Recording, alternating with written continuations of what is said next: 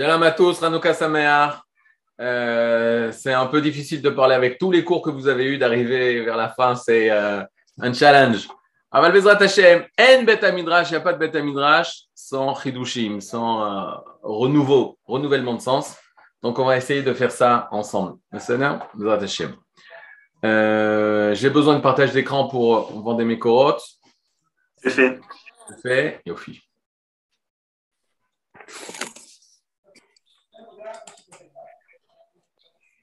Vous voyez là? Ouais, très bien, Rabbi. Ok, alors on y va. Quand on parle de Hanouka, il y a plusieurs dimensions. Dans chaque événement de la Torah, il y a plusieurs dimensions. L'événement le plus extérieur, qui va être par rapport à l'historique. Attendez, je vais revoir euh, normal, après je vais reprendre la feuille. De toute façon, on va voir les visages et si vous avez des questions. Il y a le principe de base, il est le suivant. Quand on parle de historia, en ivrique, le mot historia, c'est toldot. Ok, on apprend ça euh, dans les parachutes de Bereshit, les engendrements, l'histoire d'Israël, toldot Israël. Les toladot, c'est les engendrements. Toldot, c'est ce qui s'est passé au peuple d'Israël. Toldot Israël, c'est l'histoire d'Israël. Or, on sait que historien en ivrite moderne, on écrit historia. Historia, c'est tout mot qu'on récupère euh, du monde latin, gréco-latin, de la langue gréco-latine. On va mettre en tête, quand il s'agit du, du te, du T, on va le transformer avec la lettre tête. Mais on sait que le Rav Kook, le père, le Rav Abraham Israël Cohen lui, écrivait historia avec Tav. Historia. Et son fils disait pourquoi il écrivait avec Tav? Est-ce que vous voyez le tableau ou pas du tout? Attendez, voilà, ça c'est à plus de moins de trucs. Il écrivait avec Tav pour dire qu'en fait, il y a le mot terre. C'est quoi terre C'est caché. C'est-à-dire Il disait la chose suivante une personne qui étudie l'histoire d'Israël, les Toldot d'Israël, il étudie en fait Esther Ya. Ya, c'est le nom d'Akadosh Borou, et Esther, ça veut dire ce qui est caché. La main cachée d'Akadosh Borou dans ce monde. Et si tu n'es pas capable d'analyser la main d'Hachem, la main du divin, qui dirige les événements historiques de ce monde, alors tu vas pas voir l'Ashgarat Hashem, la providence divine de ton époque, de ta génération, et tu vas facilement tomber, c'est un mots du Rav Ziouda, non, euh, je ne sais pas si du Rav Ziouda, en tout cas de ses élèves, tu vas facilement tomber dans la hystéria. Hystéria dans l'hystérie. Pourquoi? Parce qu'une personne qui n'est pas capable de rattacher tous les événements au projet divin, alors forcément, il est perdu, il est bachocher, il est dans l'obscurité. Donc forcément, il va tomber dans l'hystérie, dans l'incompréhension et la panique de mais qu'est-ce qui, qu'est-ce qui va se passer? Mais qu'est-ce qu'on va devenir? Mais qu'est-ce qu'il va avoir? Or, la sagesse de nos sages la sagesse des sages d'Israël qui savaient voir Binou chez notre Dorador, qui savaient contempler les années des générations et des générations, ils savaient contempler quel était l'Ashgarat Hashem, la providence divine, l'action divine à chaque génération. Et donc, ils savaient exactement analyser qu'est-ce que Hachem est en train de faire à Israël en particulier et à travers Israël à l'humanité tout entière. Donc, à chaque fête, lorsqu'on se pose des questions, mais qu'est-ce que c'est la fête, qui s'est passé Forcément, il y a eu un événement historique qui s'est passé et qui continue, qui perdure à travers le temps d'une autre manière qu'il faut, qu'il faut retrouver, qu'il faut renouveler puisque la bracha qu'on fait, c'est Bayami Maem Bazemanazé. Ces jours-ci, vraiment, il y a de nouveaux Hanouka, il y a de nouveau les lumières de Hanouka, il y a comme de nouveau la victoire des Hashmonaïm, la victoire des Asmonéens face aux Grecs, face à la culture grecque. Et donc, on doit revivre ces événements. Et d'abord, avant, pour pouvoir les revivre, il faut véritablement comprendre qu'est-ce qui s'est fait. Bon, Hachem, le monde de la halacha nous encadre pour pouvoir réaliser tous les idéaux et toutes les pensées et toutes les profondeurs que cette fête euh, porte en elle. Toute la quand un homme d'Israël va réaliser la il va dévoiler de manière extérieure toutes les plus grandes profondeurs qui font la particularité de la fête. Nous, qu'on essaye de comprendre au-delà des actes, au-delà des, des mises-votes, on essaye de comprendre le sens profond, alors on essaye de comprendre comme de comprendre la neshama, de rencontrer l'intériorité.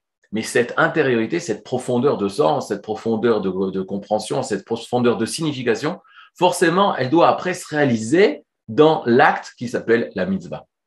C'est pour ça que euh, on dit euh, euh, ner mitzvah ve Torah. Or, la Torah c'est une lumière, mais la ner et les nerot de Hanouka c'est l'acte. On parle d'une action concrète que les Hashmonaïm ont fait et que nous nous perdurons dans le temps. Alors, pour pouvoir bien comprendre cette historia, il faut comprendre euh, deux dimensions. Il y a deux dimensions par rapport à Hanouka qu'il faut comprendre par rapport au temps. La première des choses, où placer au niveau de notre histoire d'Israël, où placer l'événement de Hanouka?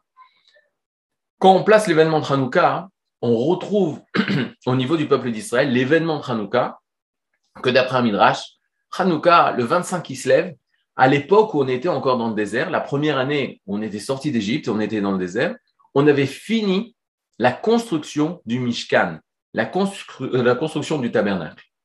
Et on voulait l'inaugurer tout de suite. On voulait faire la Hanouka à Mishkan, l'inauguration du Mishkan. Le Mishkan, c'est le temple, le Beth portatif, le, temple portatif qui était dans le désert avec les enfants d'Israël. Mais on a attendu.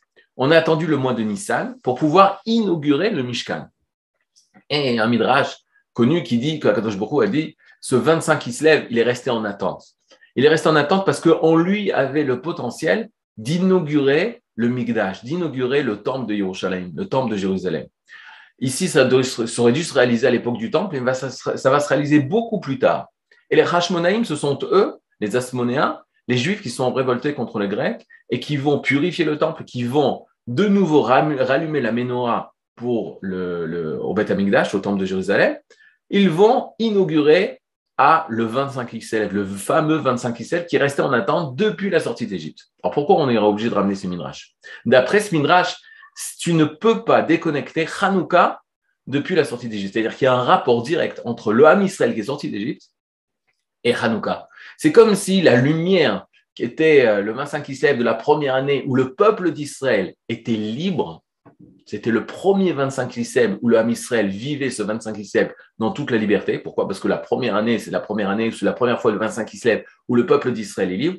Ça va se réaliser de nouveau, alors beaucoup d'années plus tard, près de 1000 ans plus tard, à Hanouka, à l'époque des, des Et on va essayer de voir exactement au niveau de l'histoire comment ça s'est passé et à travers les psukim. Alors regardez, on a ici la frise très très très connue. En fait, ici, on reprend ce que la Gemara dans Masechet Rosh Hashanah nous dit, que le monde au niveau de l'histoire, le monde comme on connaît aujourd'hui, passe pendant une période de 6000 ans. Nous sommes en 5782, donc il nous reste 218 euh, ans, il ne nous reste pas beaucoup de temps, il faut aller très très vite.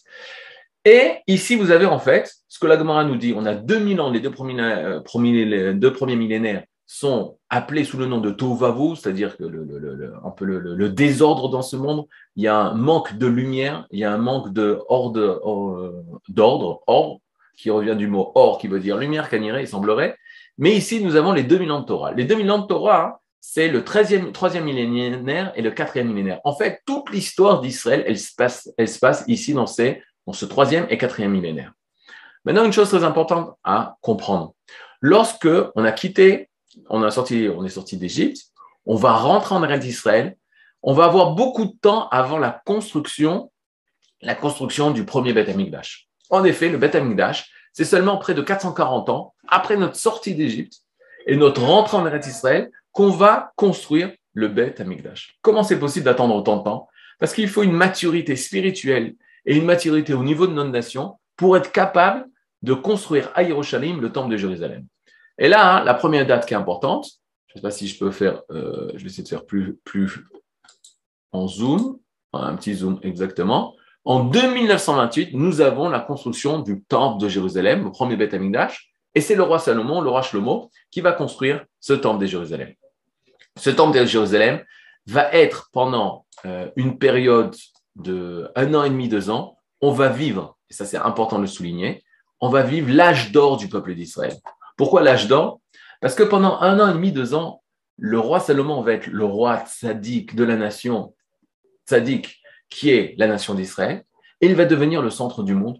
Tous les, royaumes nos alentours vont rendre visite au roi Salomon pour rencontrer sa sagesse, écouter sa sagesse, et on va sentir la grandeur du peuple d'Israël. Le peuple d'Israël, à ce moment-là, il y avait, euh, la il y avait de l'or, de l'argent à Jérusalem, peut-être pas ailleurs, mais à Jérusalem, c'est une ville très riche, très forte, très euh, politisé, etc. Et on était la lumière des nations. On a goûté au summum du peuple d'Israël, on peut dire le summum de l'histoire de notre peuple, pendant deux années à l'époque du roi Salomon. Ensuite, très vite, quand Salomon va chuter au niveau spirituel, même si après il fera tchouva et la, la, Torah témoignera comme quoi il est resté, il est mort sadique, il va avoir la fameuse schisme du peuple d'Israël, la séparation du peuple d'Israël en deux. On va voir le royaume d'Israël. On va au nord, on va voir le royaume de Juda, de Jérusalem et vers le sud. On va avoir deux États d'Israël, deux rois d'Israël. Une catastrophe pour l'histoire d'Israël. Cent ans avant la destruction, plus de cent ans avant la destruction du premier temple, il va avoir les fameuses dix tribus perdues. Le Ham Israël va se séparer dans le monde entier, va se disperser. Dix tribus du Ham Israël vont quitter, vont être déportées de la terre des Israël. Et jusqu'à ce jour, on a des difficultés à les ramener, on ne les ramène pas, on ne les retrouve pas. On a, bon, Hachem, le chevet, euh, le chevet Dan, c'est les Éthiopiens, on a euh, chevet Ménaché, peut-être des restes du chevet Ménaché, mais il nous manque encore ces fameuses dix tribus qui ne sont pas encore revenues, 2500 avant, ne sont pas encore revenues en Eretz Israël. Et il reste uniquement le chevet Yehuda, la tribu d'Yehuda, Judée, la tribu de Binyamin, quelques, une partie des Kohanim, une partie des Lévis on est à Yerushalayim, au royaume de Judée, et il va se passer la, terrible destruction du premier temple avec Babel. Et on a la rencontre, en fait, avec le premier empire qui vient détruire Israël. Ce premier empire, c'est Babel. Babel, c'est l'Irak d'aujourd'hui, l'empire babylonien qui conquit une grande partie du Moyen-Orient et qui veut à tout prix dominer ce Moyen-Orient, quitte à faire des guerres, quitte à écraser, et c'est ce qu'il va faire avec Israël. Israël n'acceptera pas la servitude au roi Nebuchadnezzar, Nebuchadnezzar, elle va se rebeller contre lui et à maintes reprises, Nebuchadnezzar va vouloir écraser et va, va réussir à écraser Israël, mais il va avoir des rébellions contre le roi Nebuchadnezzar et par conséquent, le peuple d'Israël va se retrouver dans une situation terrible que Nebuchadnezzar, Nabucodonosor n'a que d'autres choix que venir détruire Jérusalem et détruire le Beth Amikdash, le premier temple de, qui a été construit par Shlomo on est en 3338. En 3338, il y a la destruction du Beth Amikdash. Le Beth Amikdash a duré, premier temple, a duré 410 ans et le Ham Israël va commencer la galoute de Babel. Qu'est-ce que c'est la galoute de Babel? Alors, c'est marqué mes fourrages dans les psukim. Je vais vous montrer tout de suite les psukim. Les psukim parlent. Euh, les psukim parlent. Bon, je veux dire, euh, on n'a pas besoin de trucs. Akadosh Bokhu va parler par Yirmiyahu, le prophète Jérémie de l'époque, il dira la chose suivante, qu'il les filles Mélot, les, les, les, les filles Mélot Shenot, Shivim Shana, les, les, les, Bavel, qu'il les filles Mélot, les Bavel, Shivim Shana, Evkod et. Lorsque se rempliront les 70 ans dans l'exil de Bavel, Evkod et. Qu'est-ce que veut dire Evkod et C'est Akadosh Bokhu, Dieu, qui se tourne vers le peuple d'Israël, dit, dans 70 ans, je me souviendrai de vous. Et je me rappelle euh, de, mon peuple d'Israël, et vous retournerez, va kimoti la pour vous ramener vers cet endroit. Quel est hamakomazé, cet endroit avec un he majuscule, un, he euh, lettre article définie. On parle bien sûr de Yerushalayim, de Jérusalem. On parle bien sûr du Beth Amikdash. On parle bien sûr du centre d'Israël. Et là, hein, on va attendre. On va attendre 70 années pour permettre le retour en Eretz Israël. En plein exil de Babel, après 52 ans, il va avoir la chute du royaume de Babel. Et qui va se lever à la place de Babel vient le deuxième empire vers en face de qui nous devons affronter, nous avons à faire face à, au nouvel empire qui se dresse au Moyen-Orient, qui s'appelle la Perse, Paras, Umadai et Med. C'est-à-dire les Perses et les Mèdes vont se dresser et eux, vont prendre la place de Babel, vont conquérir les territoires conquis par, Babel, et eux vont avoir la suprématie, surtout sur le Moyen-Orient, à tel, point que dans la Megillat Esther, on parle du roi d'Achashverosh, on dit qu'il dominait 127 provinces, c'est-à-dire qu'il dominait le globe tout, entré, tout entier, d'après certains midrashim. Mais au niveau historique, nous avons que oui, la Perse a dominé après Babel et domine ce continent-là. Que se passe-t-il par rapport à notre histoire? Par rapport à notre histoire, alors ça, je suis, oui, obligé de montrer pour euh, bien comprendre qu'est-ce qui se passe. Attendez. Est-ce que d'abord, est-ce qu'en attendant que je sors le deuxième document, est-ce que jusque-là, ça va un peu vite parce que j'ai vraiment besoin de...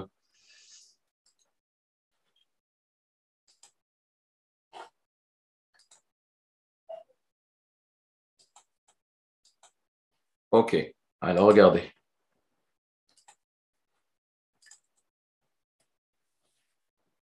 Ici, on a dans Ezra, vous voyez Ezra à gauche, Sefer Ezra, au début de Ezra, il y a les premiers psukim du prophète Ezra. De Ezra Sofer, on l'appelle Ezra le scribe, mais c'est des paroles de prophétie, ils ont été inscrits dans le Tanakh. Là-bas, il se passe, à l'époque du, euh, du royaume de Perse, il va avoir un roi qui va se lever, roi de Perse, il s'appelle Koresh. La Gemara dans Maseret Migla dira que Akadosh Bourou lui-même, Hachem, voulait faire de Koresh, Koresh en français c'est Cyrus, voulait de faire de Koresh son Mashiach. Le roi Mashiach, le roi Messie. Maintenant, quand on pose une, question comme ça, c'est que la Gemara, elle dit qu'Akadosh Bourou voulait faire un goy, le Mashiach, le Messie, comment est-il possible? Alors regardez d'abord quel est l'esprit messianique qui traversait Koresh à l'époque de la fin de l'exil de Babel. Alors regardez les psukim. Amar Paras. Ainsi parle Koresh, Cyrus, roi de Perse. Comme Amlachot, Ares Natani Hashem Eloke Hashamaim. Toutes les terres, toutes les royautés de cette terre me les a données Dieu, roi du ciel. Veufakad virushalayim. Il m'a ordonné à moi de lui construire une ville, une maison, à Jérusalem.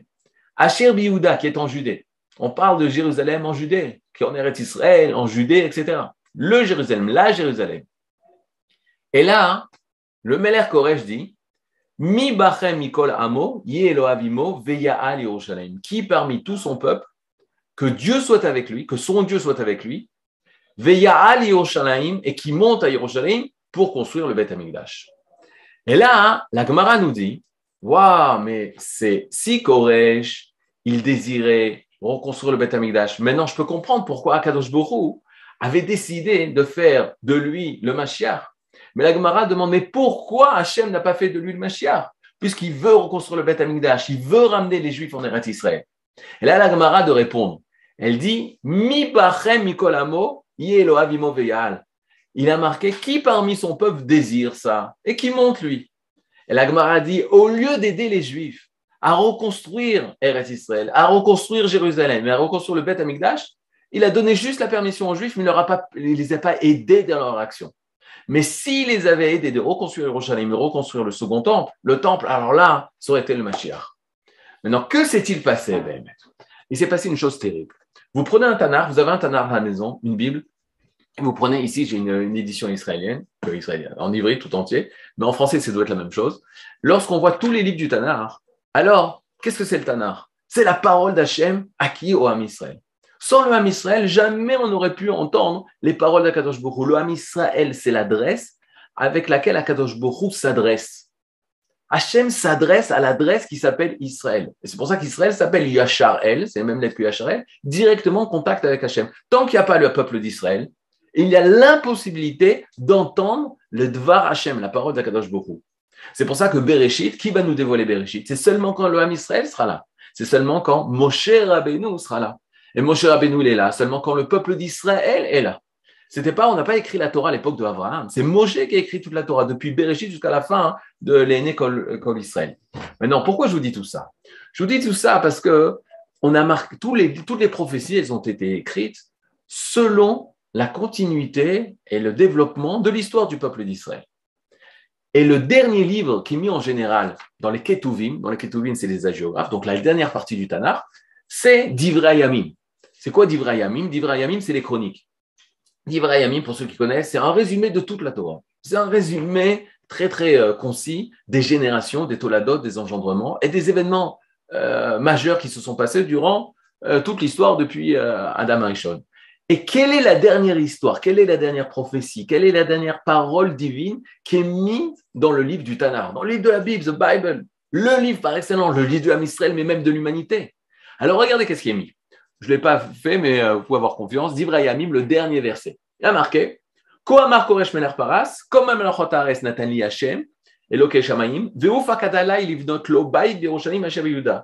Il répète le même verset qui se trouve dans Ezra. Mais ça, on a l'habitude. D'Ibrahim, il répète des versets qui ont été déjà écrits. Mais le dernier verset des chroniques, c'est-à-dire le dernier livre de tout le Tanakh, c'est un verset qui se réfère à Ezra et qui dit ce qu'on vient de lire, l'histoire de Cyrus, la déclaration de Cyrus. À tous les juifs du monde entier, parce qu'il dirige le monde entier. Il a les 127 provinces comme Assuérus, comme Achashverosh qui viendra juste après lui. Il appelle les Juifs de retourner en Eretz Israël. Maintenant, regardez la chose terrible. Il a marqué Mi Bachen Mikolamo, qui parmi son peuple sera avec lui, Veyal, et il montrera. Il appelle à la Aliyah, il appelle au retour en Israël. Mais pourquoi c'est terrible? C'est terrible parce qu'après, vous savez ce qu'il y a après? Du blanc. Du blanc.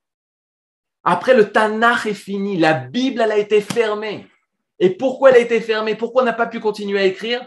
Parce que l'âme Israël n'est pas retourné en Eretz Israël. Nous ne sommes pas rentrés à Yerushalayim.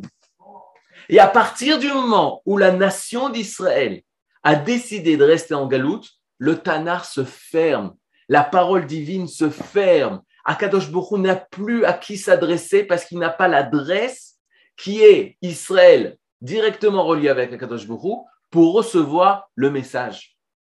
La voix s'est tue. Question.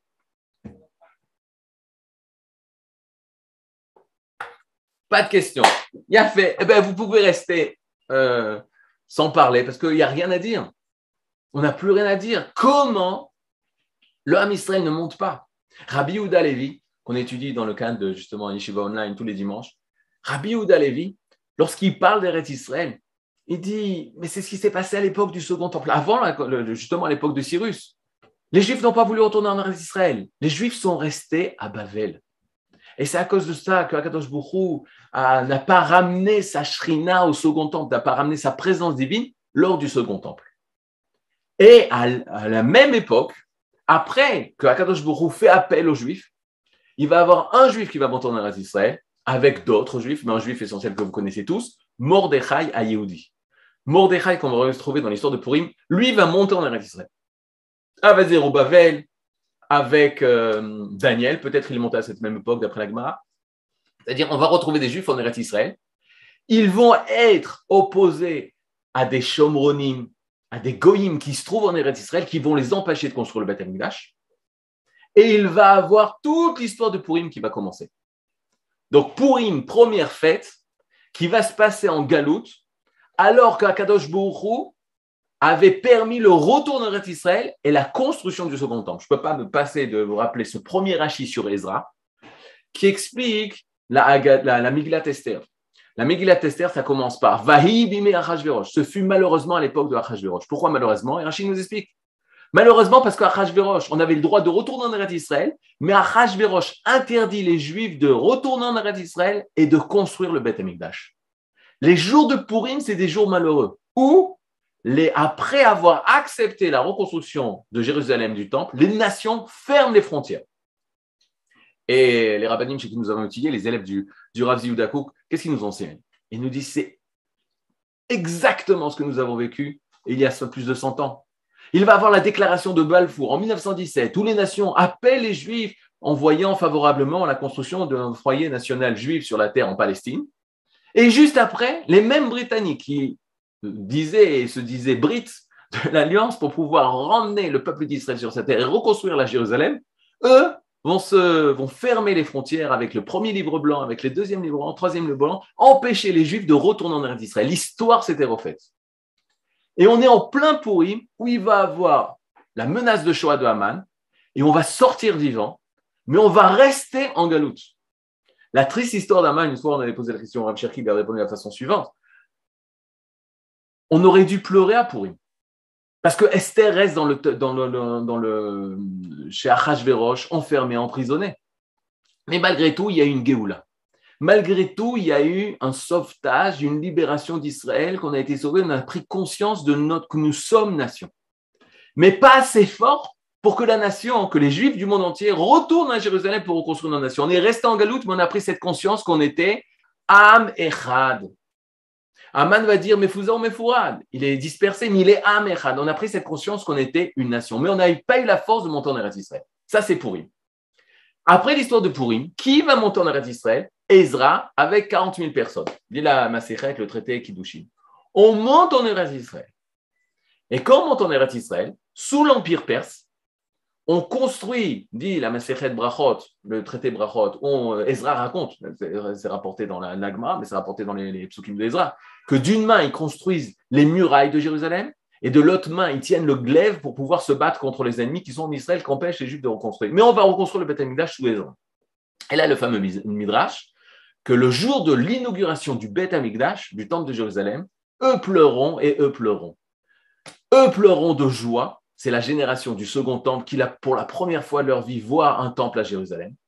Et eux pleureront de tristesse. Ce sont la génération qui ont connu le premier temple et qui voyaient que le second temple était tellement, euh, euh, simple et tellement bas au niveau de, sa construction et au niveau de sa spiritualité par rapport au premier temple qui, pleurait de tristesse.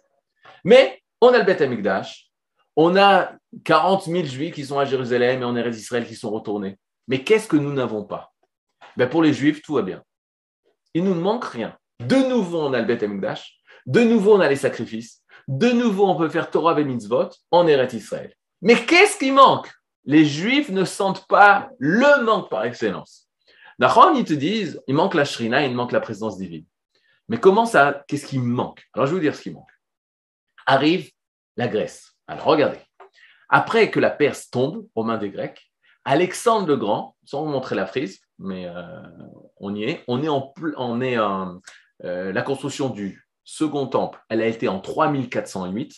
40 ans plus tard, Alexandre le Grand, la fameuse histoire d'Alexandre le Grand, avec Shimon Hatzadik, avec Simon le Juste, le grand Cohen qui avait reçu des euh, de de la, les, gens de la Grande Assemblée, les sages de la Grande Assemblée, fait une rencontre, Alexandre le Grand, avec Shimon Hatzadik. Alexandre le Grand se prosterne devant Shimon Hatzadik. Ses soldats, Alexandre le Grand, lui dit Mais comment tu te prosternes devant un vieux juif? Il lui dit Alexandre le Grand va dire L'image de cet homme-là m'apparaît en rêve à chaque début de conquête et c'est grâce à lui que je, gagne mes guerres. En tout cas, il y a une rencontre positive, positive entre d'un côté la Grèce et d'un côté Israël. Bien sûr, positive. Pourquoi positive? Parce que pour une fois, on rencontre un empire intelligent, des gens cruels qui sont prêts à dominer, à écraser les autres. Mais ils ont des idéaux. Ils étudient. Alexandre le Grand, rappelez-vous, son professeur euh, particulier, c'était Aristote. Et Aristote lui avait dit à Alexandre, dans chaque pays que tu viens, tu prends la faune et la flore que tu trouveras que nous ne connaissons pas, nous, en Grèce. Il veut développer le monde, il veut comprendre le monde, il emmène la culture, le théâtre, partout il emmène, il développe le monde selon leur façon de voir le monde, que l'homme est l'essentiel de ce monde-là et qu'il doit développer les forces de ce monde. Au début, l'homme Israël rencontre un peuple grec, une pensée grecque qui est belle et qui est sauf-sauf, l'homme euh, comprend les forces qu'il a et on n'est pas là seulement pour manger ou pour tuer ou pour profiter de ce monde-là. On va développer ce monde. Et il y a une rencontre positive face à Israël et la Grèce. Et là, il va se passer une chose terrible. Alexandre le Grand va mourir. Il va avoir une division, le partage de, son empire. Il va avoir les fameux Séleucides euh, qui prennent la Syrie et font la conquête d'Israël. Et c'est eux qui ont l'esprit grec et qui sont en continuité, au moins d'une partie de l'Empire grec, qui vont dominer en Eretz Israël. Et là, hein, ils vont commencer, avec Antiochus IV, toute une histoire pourquoi il va faire ça, mais ils décident de porter atteinte à la vie religieuse d'Israël. On fait plus de Shabbat, on fait plus la Brit Mila, on fait plus le renouvellement du, mois, la noménie du mois, on ne, euh, on n'a plus le droit de témoigner du renouvellement du mois, de Rosh. Et par rapport à la Brit on a dit, et par rapport surtout à l'étude de la Torah, interdiction d'étudier la Torah. Quand les Grecs portent atteinte, écoutez la phrase, à la vie religieuse, comme le Shabbat, comme la Brit comme l'étude de la Torah, c'est l'essentiel de la vie religieuse d'un juif, et surtout en Galoute, qu'est-ce qu'ils décident de faire? Ils décident de se rebeller et d'aller se cacher dans les méharotes, dans les grottes, pour pouvoir continuer à faire leur misot, leur shabbat, etc., etc. Et il y a une histoire terrible. Quand, que le, que Sefer Maccabim, le livre des Maccabim qui raconte l'histoire des Maccabim, il faut lire ce livre. Euh, il y en a qui disent que ça a été écrit par le, le Shammai et Beth Hillel. En tout cas, c'est un livre, on ne va pas fixer la en fonction de ce qui est marqué, mais au niveau de l'histoire et de l'esprit qui est marqué à l'intérieur, c'est sûr qu'il nous rentre dans l'esprit de Hanouka il va avoir une chose terrible. Ils vont se battre, ils vont commencer la révolte avec les Hashmonaïm, les Asmonéens, Yuda, Maccabi, ils vont commencer à se battre contre les Grecs.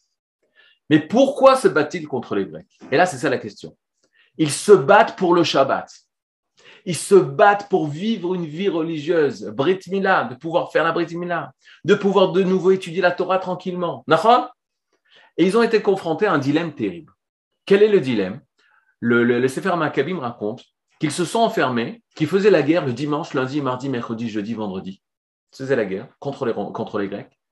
Et arrivé le vendredi, ils allaient se cacher dans les grottes le Shabbat. Pourquoi? Mais je vais vous dire pourquoi. Parce que pourquoi ils faisaient la guerre? Pour faire le Shabbat.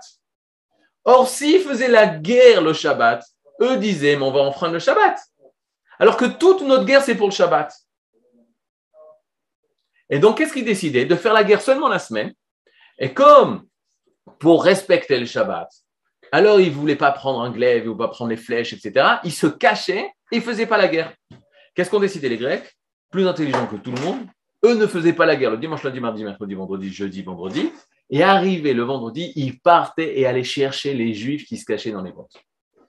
Et il va avoir dans une grotte un massacre de 1000 Juifs. Elef Yehudim tout. 1000 Juifs sont morts. Pourquoi? Parce qu'ils ne voulaient pas prendre les armes pour se battre Shabbat, parce qu'ils se battaient pour le Shabbat. Et là, hein, Yehuda Maccabi, lorsqu'il entend cette catastrophe, que mille juifs, hommes, femmes et enfants, se sont fait tuer dans une grotte parce qu'ils se cachaient le Shabbat pour, euh, respecter le Shabbat et pour ne pas faire des guerres le Shabbat, parce que leur guerre, c'était pour les mitzvot, c'était pour le Shabbat. Alors il dit, si on continue comme ça, hein, mais il va plus avoir de Ham Israël. Et là, ils vont commencer à comprendre qu'on ne fait pas la guerre pour le Shabbat. Mais pourquoi on fait la guerre? On fait la guerre pour sauver la nation du Shabbat. Pour sauver la nation qui fait le Shabbat. Ça n'a rien à voir. Ça n'a rien à voir. Asher Hachem, il nous a choisis comme nation. Qui nous a choisis parmi tous les peuples. Il nous a choisis comme Goy Kadosh. Comme même les Red Kohanim. Comme nation de prêtres. Comme une nation sainte. Et cette nation, c'est cette nation qui a la Torah. C'est cette nation qui doit faire Shabbat. C'est cette nation qui doit mettre les tefilines. C'est cette nation qui doit faire la Brit Mais là, vous savez ce qui manquait? Il y avait le Beth Amikdash. Il y avait les Korbanot. Mais même à l'époque où on pouvait faire la Torah et faire la mitzvot et faire toute la vie juive et la vie religieuse, qu'est-ce qui manquait? Il manquait Israël. Il manquait Israël. Il n'y avait pas de nation d'Israël puisqu'elle était dominée par qui? Par la Grèce. Et là, Yehuda Maccabi comprend. Regardez combien de temps ça prend de reprendre conscience de la conscience que nous sommes une nation, un goy. On est un goy kadosh. On est même les Chet Kohanim. On est une Ouma. On est un peuple d'une nation sur une terre. Ça veut dire quoi? Ça veut dire qu'il faut avoir une indépendance. C'est-à-dire qu'il faut avoir une malchoute, une royauté. C'est-à-dire qu'il faut avoir indépendance sur un territoire avec un roi et nous sommes indépendants. C'est seulement que nous sommes indépendants que nous pouvons être nous-mêmes. C'est ça qui manquait avant Hanouka. On était retourné en Eretz Israël. Parce que c'est Eretz à Kodesh. C'est le pays de la sainteté. Il y a les restes du premier Beth Amikdash et il y a la construction du nouveau. Quoi de mieux?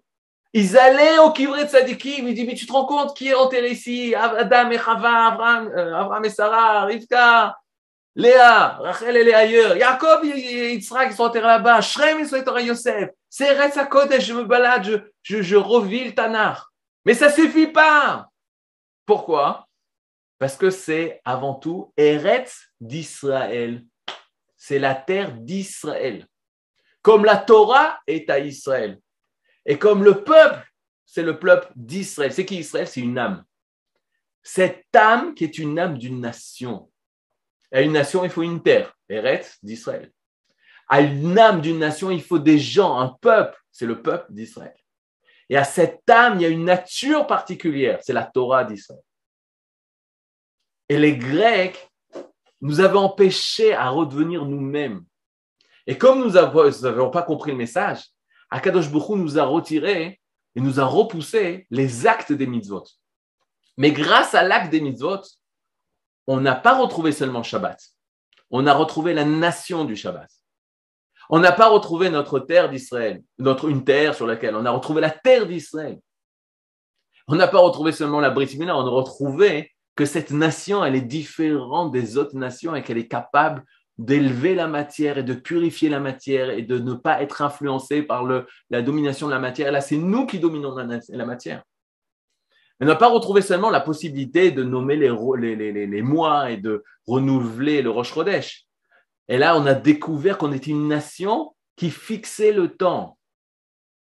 Que le temps n'était pas fixé par les forces de la nature, mais que est cette nation qui fixe le temps. Et, extraordinairement, qu'est-ce que vont faire les Grecs?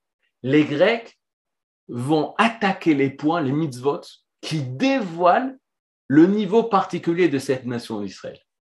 Quel est le niveau de cette nation d'Israël? Ben, C'est très simple. Toutes les nations, donc la Grèce en particulier, Bavel, on a commencé par l'empire de Bavel, même Mitzrayim, même l'Égypte, les grandes nations, les grands empires qui ont dominé le monde et qui ont voulu prendre la place d'Israël. On a Bavel, on a Paras, on a Yavan, on a Rome, Romi. Toutes ces nations sont nées, écoutez bien la différence, sont nées du bas vers le haut. Qu'est-ce que ça veut dire? Ils sont nés de la nature. Ils sont nés de la nature. Qu'est-ce que ça veut dire? Ça n'a pas été une création divine. Ça a été une création que l'homme a créée. Bien sûr que tout vient d'Akadosh Bourou, etc., mais on va faire la différence. A une création divine que Hachem a fait la chose ou que c'est passé par les voies de la nature. Bien, l'Égypte, c'est passé par les voies de la nature. La Grèce s'est formée par tel euh, euh, peuple qui venait de Philippins, de Macédoine. Il avait son fils qui était un génie, Alexandre le Grand, et un génie en, en sciences, en sagesse, et un génie militaire. Et grâce à ça, il a pu rassembler des hommes sous une même idée. Mais ils ont construit cet empire du bas vers le haut. La seule nation qui a été créée du haut vers le bas, qui a été créée de lui, c'est Am Israël. Et on va faire une différence. Tous les minéraux, tous les végétaux, tous les hommes et toutes les nations, ça a été créé par la nature. C'est un phénomène de nature. La seule, le seul être, qui n'est pas un être, mais qui est sur cette terre, qui relève du Kodesh, du divin, séparé de ce monde, différent de ce monde, pas séparé, différent de ce monde, c'est une erreur que je viens de dire là, différent de ce monde, qui vient du Kodesh, c'est Israël. Israël, c'est l'être de Kodesh, l'unique sur terre. On est le seul qui dévoile le Kodesh sur terre. La dimension de sainteté. La dimension, comme vous avez vu avec le Rabben Roche, du Shmona. Shmona, c'est les lettres, les mêmes lettres, vous avez dû le voir, de Neshama. C'est cette dimension qui est en dehors de la nature. Ça, c'est le peuple d'Israël. Même après tous les programmes, toutes les guerres, tous les empires, toutes les destructions, tous les exils et toutes les diasporas, de nouveau l'homme Israël est de nouveau sur terre revient. C'est la dimension qui dépasse le monde naturel. Qu'est-ce qu'ont vu les Grecs? Ont vu que le Kodesh, que cette sainteté pouvait être un danger pour le monde de la nature. Et quels sont les mitzvot qui dévoilent ce niveau de Kodesh? Eh ben, C'est simple. Toutes les mitzvot à côté desquelles on peut mettre le mot Kodesh. Et je vous donne un exemple. On a parlé de. Ils nous ont interdit d'étudier la Torah, le plus simple. Nous, qu'est-ce que nous disons? L'étude de la Torah. Au début, les Grecs ont dit, c'est une nation qui étudie. Eux aussi étudient. Eux aussi aiment la sagesse. Mais après, ils ont compris la grande différence. La sagesse des Grecs est une sagesse humaine. Tu poses une question à ton cerveau et ton cerveau, tac, il répond. C'est l'homme avec lui-même, c'est le cerveau de l'homme avec le cerveau de l'homme lui-même qui se développe et qui a des réponses humaines aux problèmes, aux compréhensions qu'il veut comprendre. Chez nous, la Torah, c'est pas ça. Ça s'appelle Chochmat Kodesh, la sagesse, la sagesse de la sainteté. Si la direction de la philosophie, c'est humain, c'est de horizontal, nous, c'est vertical, du haut vers le bas. On dit à Kadosh Baruch c'est toi, Dieu, qui gratifie à l'homme le date, la connaissance. Ou tous les jours, dans les Birkot Torah, on dit Hashem Torah. Tu es éternel, celui qui enseigne la Torah. C'est-à-dire qu'on parle de névoie. Quand on parle d'une parole prophétique, on se casse la tête dans le monde des yeshivot, dans le monde de Torah, on se casse la tête au niveau du sechel, de l'intellect. Et on pourrait se tromper qu'on fait le même travail qu'à l'université. Mais la différence, c'est que l'université, elle veut le, résultat de lui-même, de l'humain lui-même.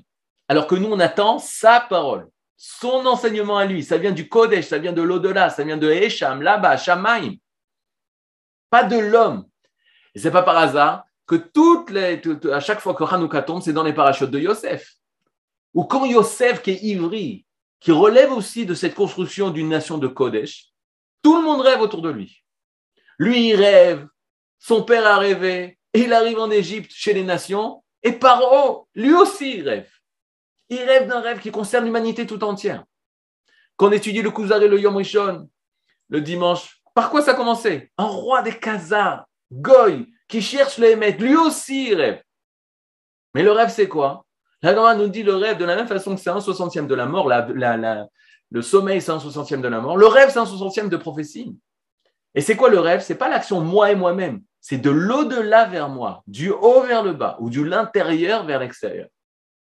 Et donc, eux, on dit, il y a une sagesse qui s'appelle la Torah, mais c'est comme les sciences. Nous, on a crié haut et fort, non, il y a quelque chose d'au-delà de la matière, qui est Kodesh, qui est au-delà du monde, qui est au-delà de la nature. Le divin, eux, ils disent, il n'y a pas de divin, pas de limoutora, interdiction d'étudier la Torah. Le Midrash dit, j'ai oublié cette, cette, chose, ils avaient dit, les Grecs avaient interdit de l'inhol et tabait, de fermer à double tour sa maison pour empêcher la relation entre l'homme et la femme. Autre commandement qu'ils avaient dit, que la kala le soir de la roupa, au lieu d'aller avec son khatan, elle va d'abord chez le Agmondrila, elle va d'abord chez le, chef d'armée des Grecs. Comment tu peux arriver à une bassesse aussi grande? Et là, pourquoi il faisait ça? Parce que nous, on disait, le mariage entre un homme et une femme, c'est Kodesh. Le mariage entre un khatan et une kala, c'est pas deux personnes qui se marient comme un chien et une chienne, comme un singe et une singe. Je sais pas si on dit, mais vous avez compris. Et là, quoi? C'est un rapport entre deux êtres qui vont s'unir et au milieu de ces deux êtres, il va avoir la Shechina, la présence divine. Zahu Shechina Benehem. La dit s'ils ont mérité, s'ils ont travaillé pour ça, alors la présence divine, elle sera dans le couple. Les Grecs, ils disaient quoi? Dans une relation entre un homme et sa femme, il y a la présence divine? Non il y a des instincts, instincts bestiaux, instincts animaux. Il n'y a pas de présence divine. Nous, on dit c'est faux. Quand j'étais sous la choupa, j'ai dit à ma femme, Ariat, mes J'ai fait des kiddushin, des fiançailles, le mot kodesh. C'est kodesh ce qui se passe. C'est de l'au-delà. C'est des âmes qui viennent pour se rassembler. Et on ne connaît pas, nous, on est seulement le côté extérieur de quelque chose d'intérieur, de beaucoup plus profond, qui dévoile pas une chose de la nature, mais une chose qui dévoile du kodesh.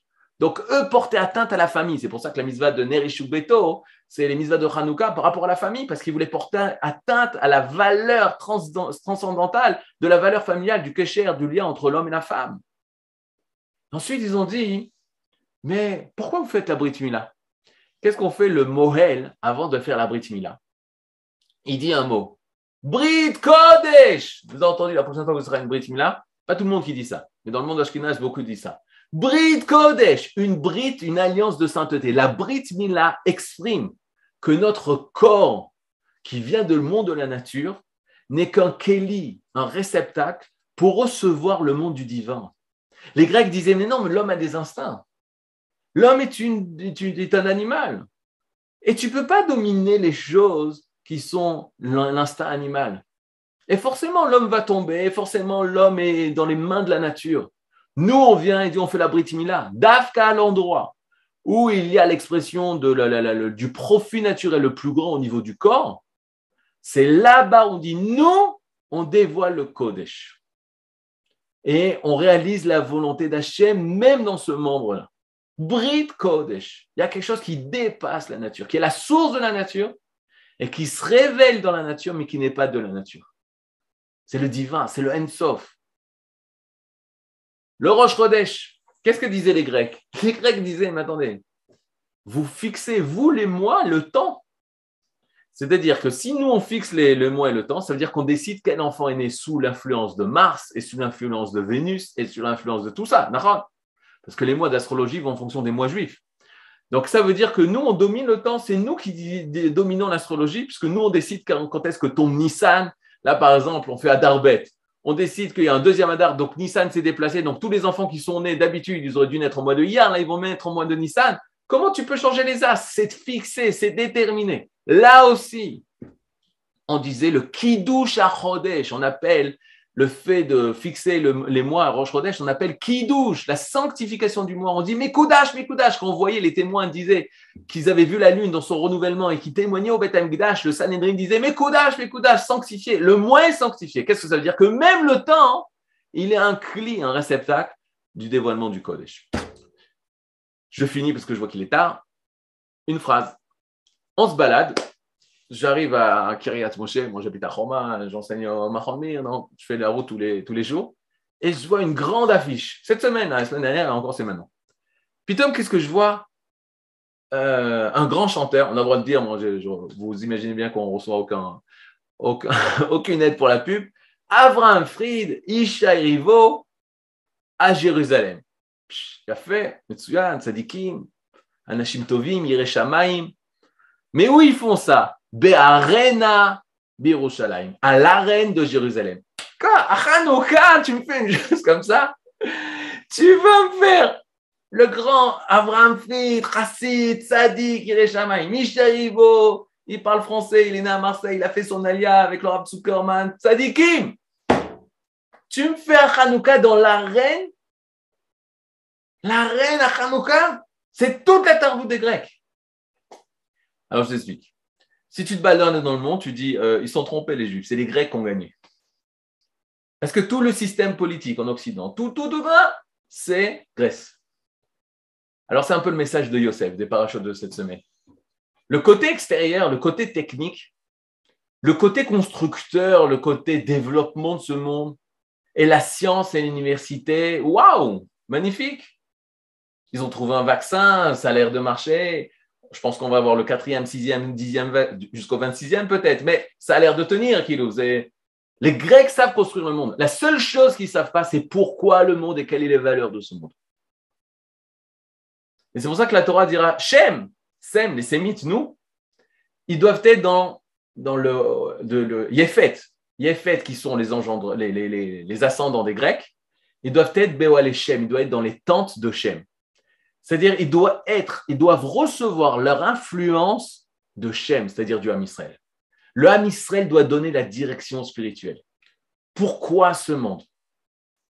Comment construire Quelles sont les valeurs qui doivent construire ce monde? Mais dans le monde, comment il doit être construit? Alors, je peux faire confiance aux Grecs. Si les Grecs, si le monde occidental, il est à l'écoute de la voix d'Israël, de Kol Yaakov, alors il y a la place au monde grec. Et au contraire, ensemble, eux qui sont Umot Olam, les nations de ce monde, elles sont capables de construire ce monde, mais une condition qu'elles doivent écouter, pas obéir dans le sens tu dois te soumettre, elles doivent écouter quel est le but de ce monde, et eux appartiennent aussi dans ce monde. Et bon, Hachem, ils ont un cli, ils ont un récepteur, ils ont une communication directe avec le divin à travers Israël. Le jour où le mode occidental sera l'écoute d'Israël. Et ça commence, comme dit le Rav Kook, par des, des choses qu'ils peuvent comprendre. La réussite sociale, la réussite au niveau des nations, comme ça se passe aujourd'hui en Israël. Plutôt en, en Occident, on écoute qu'est-ce qui se passe en Israël, mais qu'est-ce qu'ils disent Israël Ça, c'est au niveau technique. Mais on dépassera ce niveau et on arrivera à donner des véritables valeurs, un message de valeur. Et ça, c'est la lumière de Hanouka, d'apporter la lumière au monde entier. La lumière d'Israël, cette lumière que personne n'a pu éteindre parce qu'elle est hors de ce monde, mais elle est dans ce monde, qu'on a essayé d'éteindre, mais qui est restée perpétuelle, hors Ensof, la lumière du Ensof, et que les Umot Olam, elles soient des kelim, soient des réceptacles pour pouvoir recevoir cette lumière. Chez la Chanukah Sameach, une bonne fête de Chanukah, et plein de Gdusha. L'essentiel de, de Chanukah, ça commence par la Gdusha de la famille, se retrouver en famille, dans le shalom, dans la simcha, et petit à petit, de la famille grandir ça à la communauté, et de la communauté grandir ça dans le quartier, du quartier grandir ça dans la ville, dans la ville du pays, dans le pays, dans le monde entier. Hanouka Samer, Todaraba tout le monde. Merci beaucoup, Arav. Si je conclue en une phrase, euh, si j'ai bien compris ce que vous avez dit, ce qu'il a dit tout à l'heure, Rav Toubiano, en disant qu'il faut juste mettre le tzaddik devant Yavan et ça fait Sion. C'est. exactement. Je colle Tovarav. Todaraba. Todaraba, merci beaucoup.